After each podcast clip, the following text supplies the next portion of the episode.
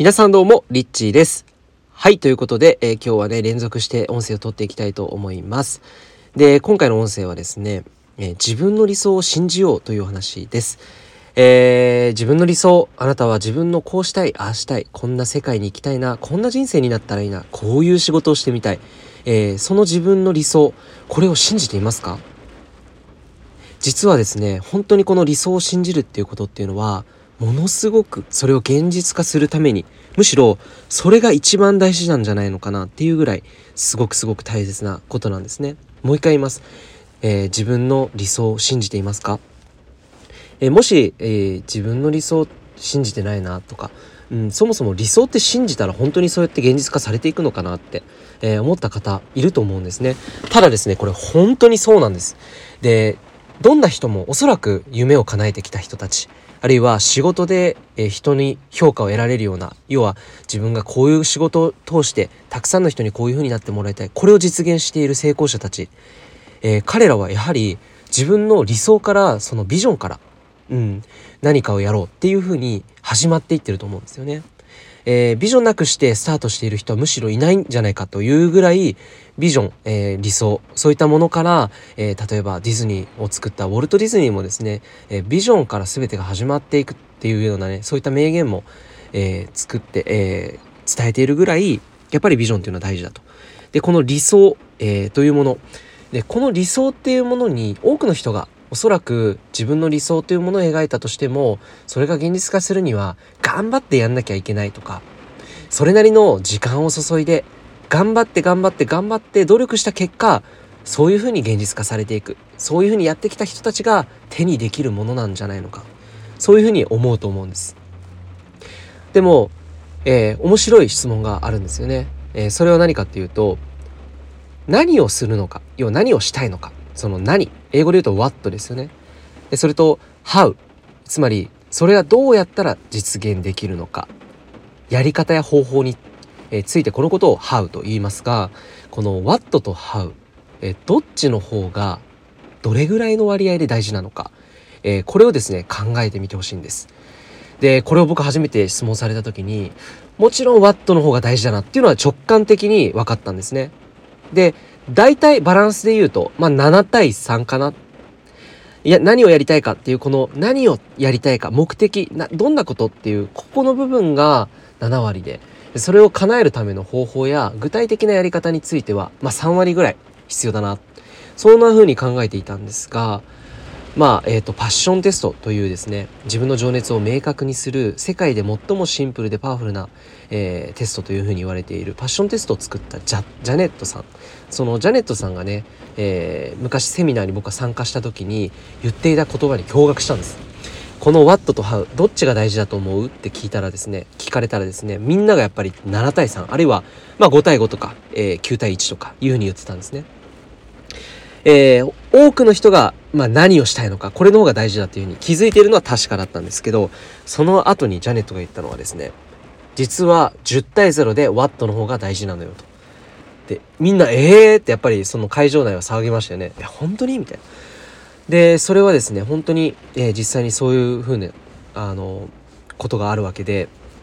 でね、それを、まあ、ど、うしたらそれを解釈できればいいのか、解釈できるのか、時に、僕もふ、えっていうのやっぱり第一印象、えどういうこと？みたいな感じなんですね。まあ、驚いたんです。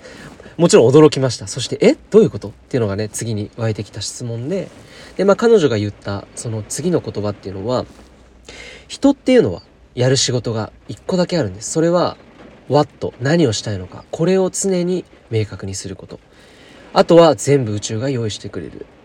つまり How やり方方法は必要な時に必ず目の前に現れてくるからそこをいちいち気にしてそこに時間を割く必要はないのよっていうふうに言ってたんです。なるほどってその時に思いました。確かにやり方や、え具体的な方法って考えても考えてもどんなに時間を割いたとしても明確なやり方ベストな方法っていうのはやっぱりえー、その時に調べても調べた分でしか出てこないと思うんですね。うん、例えば、うん、編み物のやり方って編み物のやり方を調べたらもちろん出てくるけれどもその編み物からビジネスを展開するとか編み物からもっといろんなアートにとか表現方法にとか可能性ってやっぱりそこまでは広い視野では見れないと思うんですよね。編み方しか調べられないからなんです。でも実際に自分の理想というものがあった時に例えばその理想に対して具体的な方法を今調べちゃったのであれば調べた分しか可能性って見えてこないと思いませんか？そそこでなるほどっていうふうに気づいたんです。確かに。うん。今までの人生もこういう風になったらいいな。そしてそれを具体的に考えたことが全部実現化してるかっていうとほぼほぼむしろ全ての事柄が自分が、えー、予想を立てて具体的な方法を並べてそれをチェックリストのようにやったから叶ってきたものではなかったなと。ほぼ全てのものがそうだったなと、えいうふうに、えー、実際に腑に落ちました。えー、もしね自分の中の理想がまず、うん、理想が、えー、理想がを持つことですね、うん、自分の理想がまずあるかどうかっていうことをまず今日の音声で、え、伝えておきたいんですけれどもそれと同時に理想を持ってもいいのかなとか理想って持っても意味ないんじゃないのかなって思う方もいらっしゃるかと思うんです僕みたいにね以前の。なのでその方には今のお話をあえてさせていただきました。えー、そしてですねまた話は戻るんですけれども自分のことを信じる、えー、前にですねもちろんその自分を信じるっていうのは何もないものに対して信じることももちろん重要なんですけど理想に持っている自分の理想これを知ってそしてその理想を信じることで実はこの信じるパワーは理想を現実化する働きを、えー、促してくれるんです。なので是非ですね自分の理想を制限なく本当にこうなったらいいなって思うことこれをですね思い描いてほしいなっていうふうに思います。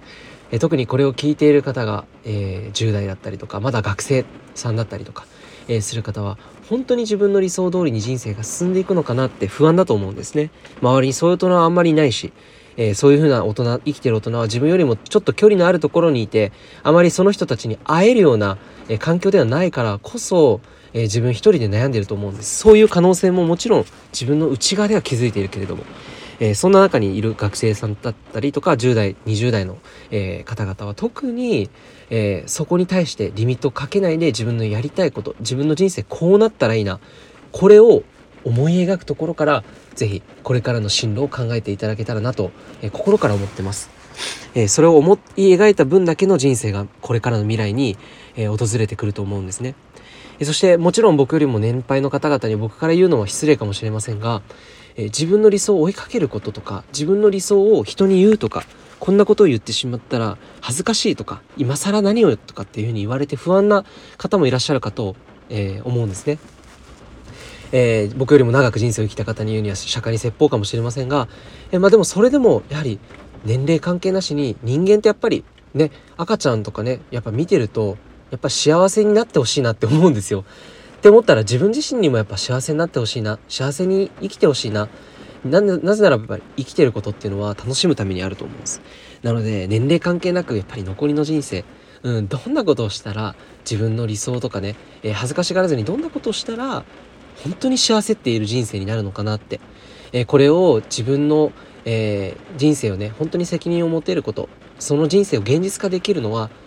自分しかいないと思うんです。えー、その思いを持つことができるのも自分だしその思いを、え、